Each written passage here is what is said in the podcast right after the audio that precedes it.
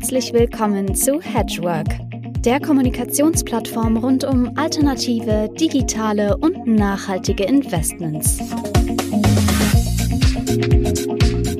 Ja, meine sehr verehrten Damen und Herren, ich begrüße ganz herzlich zum 63. Hedgework Talk. Liebe Hedgeworker und Hedgeworker, wir begrüßen heute einen Gast, mit dem wir bereits mal vor einem Jahr gesprochen hatten, und zwar Mike Kaminski von Aquantum. Aquantum ist ein institutioneller Asset Manager mit Fokus auf systematischen Handelsprogrammen, 2008 gegründet und mit Sitz in München. Am Produkt von Aquantum ist der sogenannte Aquantum Active Range und das ist sozusagen das Baby von Mike Kaminski. Hallo Mike, schön, dass du da bist und wir diesen Podcast zusammen dann auch bestreiten.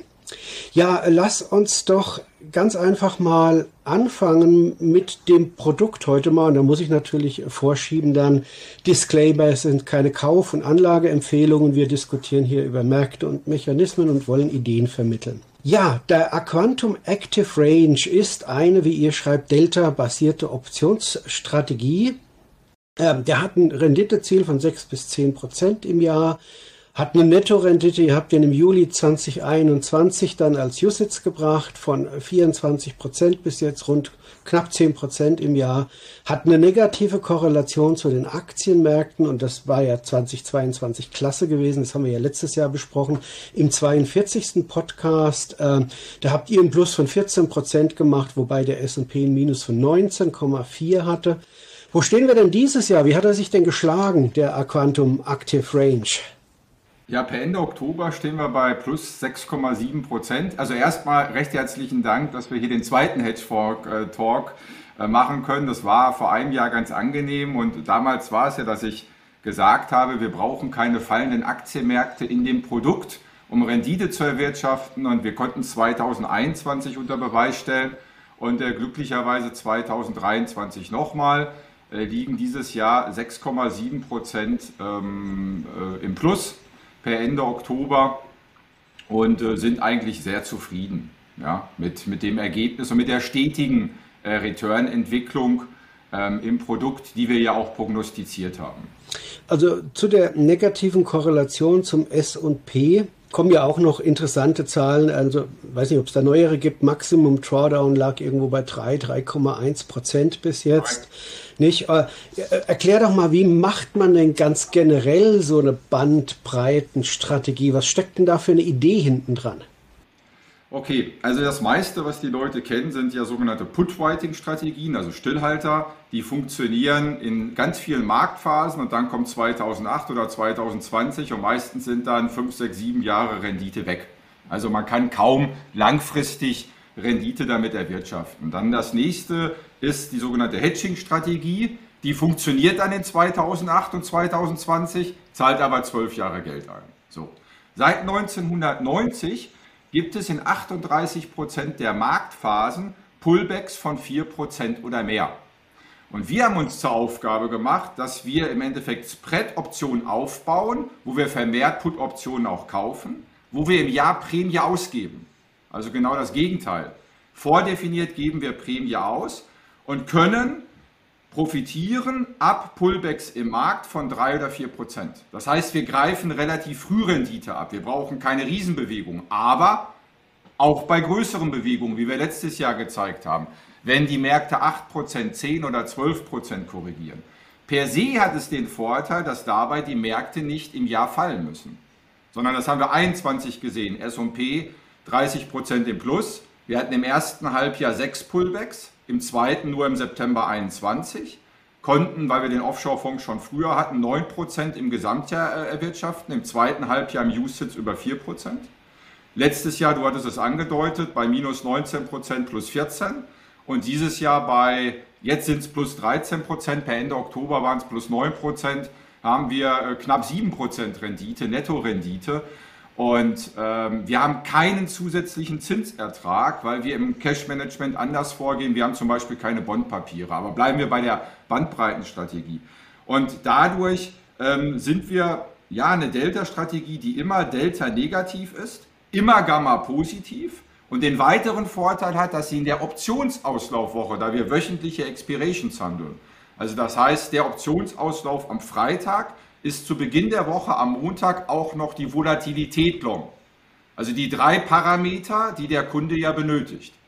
Und dafür können wir, wir zahlen also einen niedrigen Carry, haben eine positive Renditeerwartung und sind ja eigentlich der ideale Diversifikationsbaustein in einem Produkt. Die Art der Strategie gibt es so im Konzept noch nicht am Markt. Also diese, dieses Ziel kontinuierliche Ausnutzung von Marktschwankungen, wie ihr es ja schreibt, durch aktiv gemanagte Handelskorridore unabhängig von der langfristigen Marktrichtung. Seid ihr, wenn ich dich richtig verstehe, die einzigen, die mit einer Kauf, einer Put-Kauf-Optionsstrategie reingehen? Also wir kaufen und wir verkaufen. Wir machen beides. Mhm. Also wir kaufen Optionen und verkaufen Optionen. Wir handeln keine Single Strikes sondern wir handeln ähm, Spread-Positionen. Wir haben drei Spreads, die wir einsetzen, nicht mehr. Also wir zeigen auch unseren Kunden, welches drei Spreads wir nutzen. Mhm. Und die kombinieren wir natürlich nach einem systematischen Ansatz, ähm, der rein regelbasiert ist, der auf die Griechen, weil die Option ja nun mal in den Griechen ähm, berechnet wird, darauf aufgebaut ist. Genau das gleiche im Risikomanagement. Und was wir tun, wir sind aktive Manager. Wir gehen also jeden Tag, wirklich täglich, mit dem Markt mit. Nach oben und nach unten. Wir haben eine Präsentation, da haben wir das mal im Januar 2022 jetzt für neue Interessenten aufgezeigt, wie aktiv wir da wirklich managen. Das ist natürlich ein wahnsinniger Vorteil. Wir nennen das Positions- und Risikomanagement. Weil viele Mitbewerber machen Basket auf und ich sage jetzt mal, dann haben sie recht oder haben, haben kein Recht. Ja, mhm. das mhm. läuft oder läuft nicht. Das machen wir nicht. Wir gehen täglich aktiv mit. Und unser langfristiges Ziel ist ja sehr ambitioniert. Wir haben ja als Ziel, eine analoge Aktienmarktrendite zu liefern. Das heißt, seit dem Jahr 2000 hat der S&P Total Return inklusive Dividenden knapp 7% erwirtschaftet. Das ist unser Minimumziel. Mhm. Nur, Derjenige, der da rein investiert, hat ja den Nachteil, dass er Drawdowns akzeptiert zwischendurch von 20, 30, 40, 50 Prozent wie 2008. Ja. Ja. Wir haben zum Ziel, das ist sehr ambitioniert, es wird die langfristige Zukunft zeigen, maximalen Drawdown von 5%. Und das kommt durch euren aktiven Ansatz. Ah, genau. Das und das heißt, dass du dann aber auch vom Bildschirm sitzt auf gut Deutsch, ja? Und wenn irgendwas nicht so läuft, wie es dir schmeckt, greifst du auch ein und, und machst das händisch. Also es ist kein System, das von sich aus läuft, du gehst rüber irgendwo in die Kneipe und äh, wartest, bis der Abend da ist. Nein, du musst wirklich beobachten den Schirm und mit deiner Erfahrung sagst du, oh, jetzt muss ich hier A vielleicht umschichten, weiß nicht, wechselst du Produkte, wechselst du Laufzeit oder geht es rein und raus einfach? Nein, also wir arbeiten A im Team von vier Leuten bei Aquantum zusammen, ja? weil ich werde ja auch mal krank, ich möchte in Urlaub fahren und wie auch immer.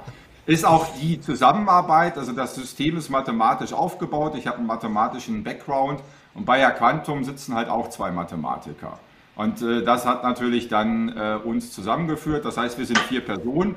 Zwei sitzen tatsächlich vor dem Bildschirm, aber das ist alles sogenannt predefined. Also wir haben ja den Vorteil, wir handeln nur den S&P 500, dass wir vormittags unsere Risiko- und Positionsanalyse machen und dann wissen wir ganz genau, ich sage jetzt mal zum Beispiel heute, wir würden heute bis minus 7,2 Prozent im Markt immer Geld verdienen. Mhm. Da kann uns nichts passieren. Mhm. Ab minus 7,2 Prozent würde der Ertrag geringer werden mhm. Und erst ab 11,4 äh, Prozent wären wir im Minus. Wenn wir gar nichts tun würden. Also wenn wir jetzt alle in die Kneipe, ich bleibe ja. mal bei den Beispielen, gehen würden. Ja. So, und wenn jetzt der Markt zum Beispiel auf minus 4 Prozent fällt, dann können wir eine Spread-Position verändern und dann verdienen wir viel, viel länger. Das heißt, wir sind deswegen sehr aktiv, aber wir haben sehr viel Luft. Es geht meistens um das Positionsmanagement, weil wir nicht ein Basket aufbauen, sondern ähm, ich drücke es mal einfach aus, wir handeln pro Expiration maximal 5 Spreads im S&P 500 auf eine Million Euro. Mhm. Und wenn man jetzt von 4.400 Punkten im S&P 500 ausgeht, mal Multiplier 50 US-Dollar, ist der Notional Value 220.000 US-Dollar. Mal 5 macht 1,1 Millionen auf eine Million Euro. Das heißt, auf die Single Expiration handeln wir mit unserer Strategie auch ohne Leverage. Mhm. Die meisten Mitbewerber im Optionsbereich haben ja einen sehr hohen Leverage. Ja. Die handeln natürlich schon zwei, drei Expirations parallel und überlappend, aber auf die Single Expiration benötigen wir kein Leverage. Und wenn man sich unsere Tagesrenditen anguckt, wir haben 90 Prozent der Tagesrenditen liegen zwischen minus 0,30 und plus 0,50. Okay. Also wir haben weder Ausreißer ja. nach unten noch nach oben. Ja. Bei den Risiken, wenn wir schon dabei sind, ich habe mir natürlich euer Material ja. durchgeschaut, das du mir netterweise geschickt hast, hast du zwei Risiken herausgestrichen. Du hast ja. das Risiko herausgestrichen, A, der S&P steigt kontinuierlich ein Jahr lang, dann habt ihr die, die Prämie bezahlt. Ne? Dann liegt ihr bei minus vier irgendwo. Mhm. Und äh, das ist, glaube ich, beherrschbar, weil sowas hat, glaube ich, auch noch keiner gesehen. Ja? Und von daher spricht die Statistik hier absolut für euren Ansatz. Das Zweite ist natürlich das, was man halt relativ häufig hat, wenn man in den Teilbereich der optionsbasierten Produkte schaut. Ja? Das sogenannte Gap-Risiko halt. Es passiert irgendwas, es wird nicht gehandelt und der neue Einstieg ist 500 Punkte drunter oder so. Habt ihr sowas schon erlebt? Also das gibt es seit 1891 nicht an der Börse, also im S&P 500. Mhm. Ähm, jetzt hat man nach dem Börsencrash 1987 ganz viele neue Mechanismen eingebaut. Dann hat man 2008 ganz neue Mechanismen eingebaut. Und jetzt gibt es einen, ja, tatsächlich Vorteil. Es gibt die Daily-Option im S&P 500. Die handeln wir nicht. Aber mittlerweile ist der S&P 500 voll elektronisch gehandelt, auch die äh, Optionen. Und durch diesen täglichen Optionshandel ähm, und den Future-Handel gewährleistet die Börse, auch wenn jetzt die New York Stock Exchange geschlossen wäre, dass dieser Handel okay. weiterläuft. Mhm. Ja? Es gibt zum Beispiel in den USA ein Gesetz, wenn ein US-Präsident stirbt, leider Gottes Jimmy Carter ist 97, lebt noch, aber dem geht es ja nicht ganz so gut, gab es jetzt schon mal eine E-Mail der Börse, ähm, wenn es denn zu der Beerdigung kommt, also an dem Tag haben alle Märkte zu. Future-Märkte, sind Gesetze mhm. in den USA. Und dann würde dieser Optionsauslauf, sagen wir mal, das Funeral wäre an einem Donnerstag, dann wäre der Optionsauslauf für den Donnerstag ein Tag vorher am Mittwoch. Ja? Okay. Also es gibt mittlerweile Gesetzmäßigkeiten. Der S&P 500 kann overnight nur 7% fallen dann ist kein weiterer Handel möglich. Ah, okay, du wird ausgesetzt. Trading, ja. ah, genau, es gibt Trading Curbs in einzelnen Aktien, die aus der Volatilität der Vortage berechnet wird. Und ja. wenn wir uns, und ich finde die Frage nämlich super, 2008 und 2020 angucken, nach Schiersen Lehmann, mhm. der nächste Tag war minus 5,28 Prozent. Mhm. Natürlich ging es dann weiter. Aber der Markt hat vier Wochen gebraucht, um über 20 Prozent zu fallen. Okay. Nicht einen Tag. Ja. Und in Corona ja auch. Ende mhm. Februar ist der S&P 7,9 Prozent gefallen. Die Volatilität ist angestiegen. Und dann ist er im März weitergefallen. Mhm. Und wenn wir zum Beispiel eine hohe Volatilität im Markt haben, dann brauchen wir sehr viel Marktschwankung, also weiter viel Downside für Erträge. Mhm. Also bleiben wir mal bei, bei Februar. Ich habe damals ein eigenes Managed Account, habe die Strategie getestet nach den minus 7% konnten wir nur Erträge machen, wenn der Markt weiter scharf fällt, was er dann gemacht hat. Man muss aber so ehrlich sein, das war ja der schärfste Einbruch oder schnellste in der Geschichte. 2008 der zweitschnellste. Daran sieht man, das kommt natürlich dann auch selten vor.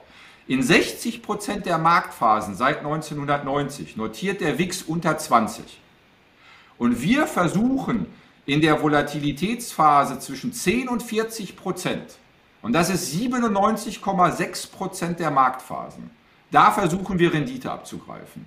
Und in diesen außergewöhnlichen 2,4 Prozent der Marktphasen geht es bei uns darum, kein Geld zu verlieren. Okay. Wir können zwar Geld verdienen, aber das ist nicht das primäre Ziel. Mhm. Sondern da geht es darum, bleib steady. Mhm. Ja? Also AR ist so konzipiert, bis jetzt funktioniert es so, wir müssen gucken, wie es weitergeht. Stockwerk für Stockwerk, wie als wenn ich ein, ein Skyscraper baue, ja, langfristig, mit der Performance nach oben zu kommen. Und wir haben natürlich Marktphasen, die nicht für uns laufen, wie Mitte März bis Ende Juli, geradliniger Anstieg, Drawdown 3%. Du hast das gerade richtigerweise erwähnt. Mhm. Dann aber 3% ist, sage ich mal, auf dem Stockwerk zu bleiben. Und dann, wenn der Markt wieder für uns läuft, wie dann jetzt im August, September, Oktober, Stockwerk für Stockwerk wieder nach oben zu gehen. Ja? Und das ist, glaube ich, einzigartig bis jetzt an der, an, an der Strategie, die man so in Deutschland nicht kennt. Wir werden jetzt im, im Dezember als erster deutscher Asset Manager und Boutique in einen Fund auf Fund in den USA, in einen Wohler Fund aufgenommen. Ja? Und die haben auch tatsächlich, das haben die auch gesagt, also kostet Überwindung in Deutschland.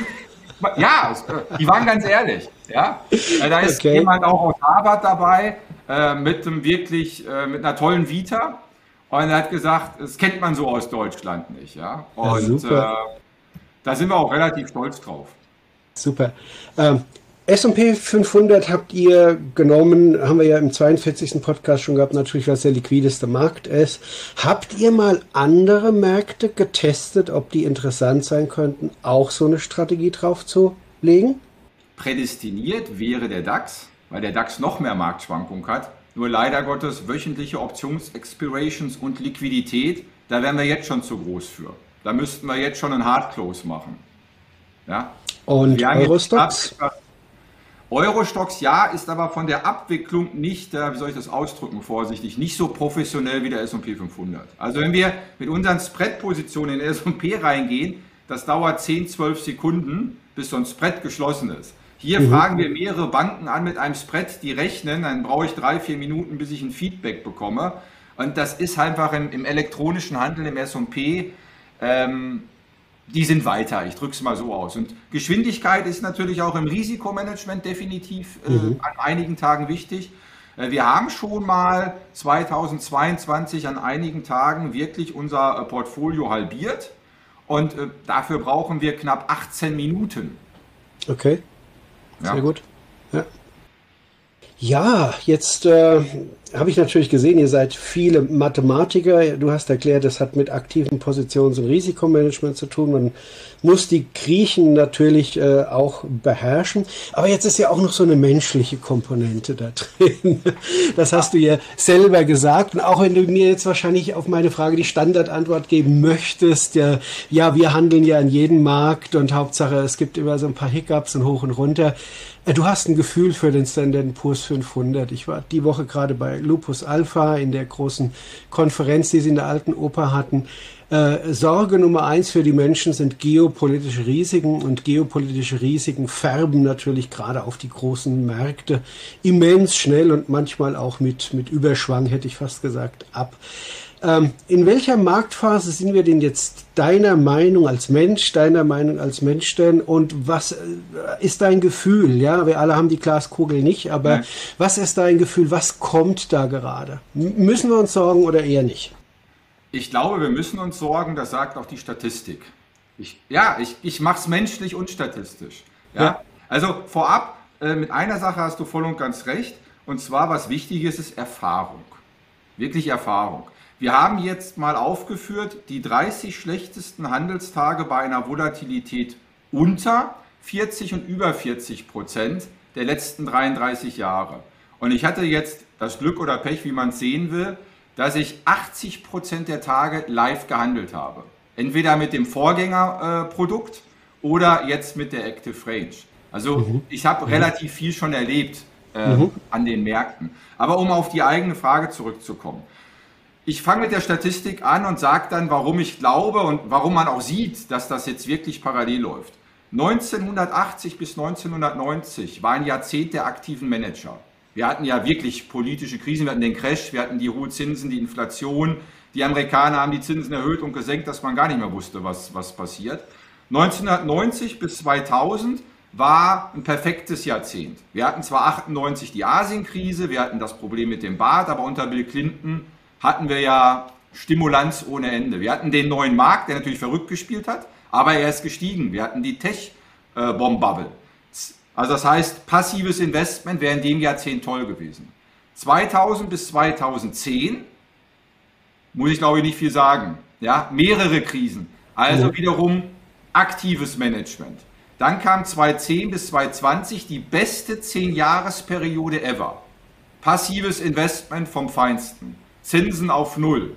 Und jetzt haben wir 2020 bis 2030. 2020 fing mit Corona an. Wir haben leider Gottes dann jetzt Ukraine, Russland. Ja, den Einmarsch der Russen, ich nenne das mal so, Angriffskrieg, wie es politisch gemeint ist. Wir haben die Konfliktsituation jetzt in Israel, aber auch überhaupt in, in diesem Bereich. Wir haben immer diesen hängenden Streit mit Nordkorea. Ja, und ich sag mal, die Geschichte zeigt es, leider Gottes. Ähm, Geopolitische Sachen, wenn auch egal auf welchem Rahmen, sind immer passiert, auch über Religion. Wenn wir ins Römische Reich zurückgehen, wenn wir nach Großbritannien 1066 zurückgehen, Wilhelm der Eroberer, es hat leider immer diesen geschichtlichen Hintergrund und das haben wir ja zurzeit auch wieder. Ich frage mich persönlich immer, es ist doch vollkommen egal, an was ein Mensch glaubt, sondern es geht doch um den Mensch an sich und man kann doch mit allen zusammenleben. Also ich war in der glücklichen Lage, dass ich auch in meiner Auszeit 36 Länder bereisen durfte und habe viele Kulturen kennengelernt.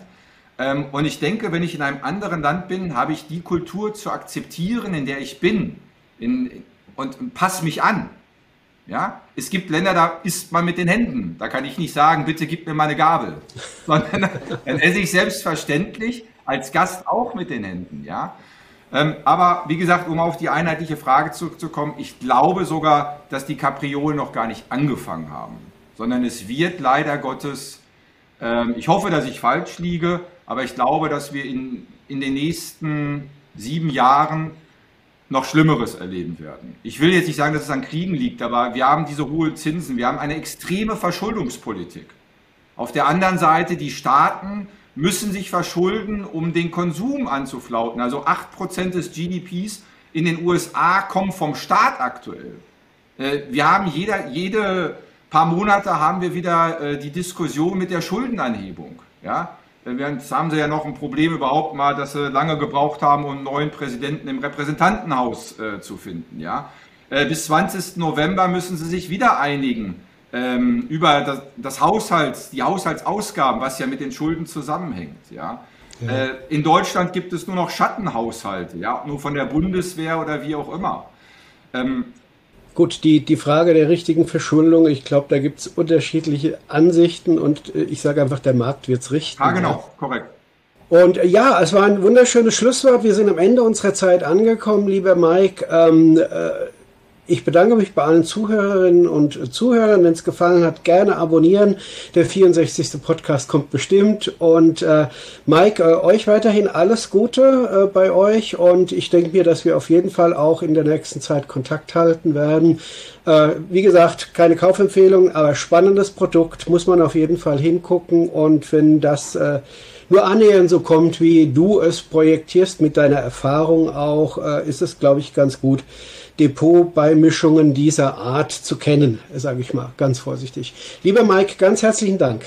Ich habe zu danken, hat Spaß gemacht und ja, ich sag mal liebe Grüße auch an alle Zuschauer. Es ist wie immer toll, beim Hedgework teilzunehmen. Hm? Vielen Dank, Uwe.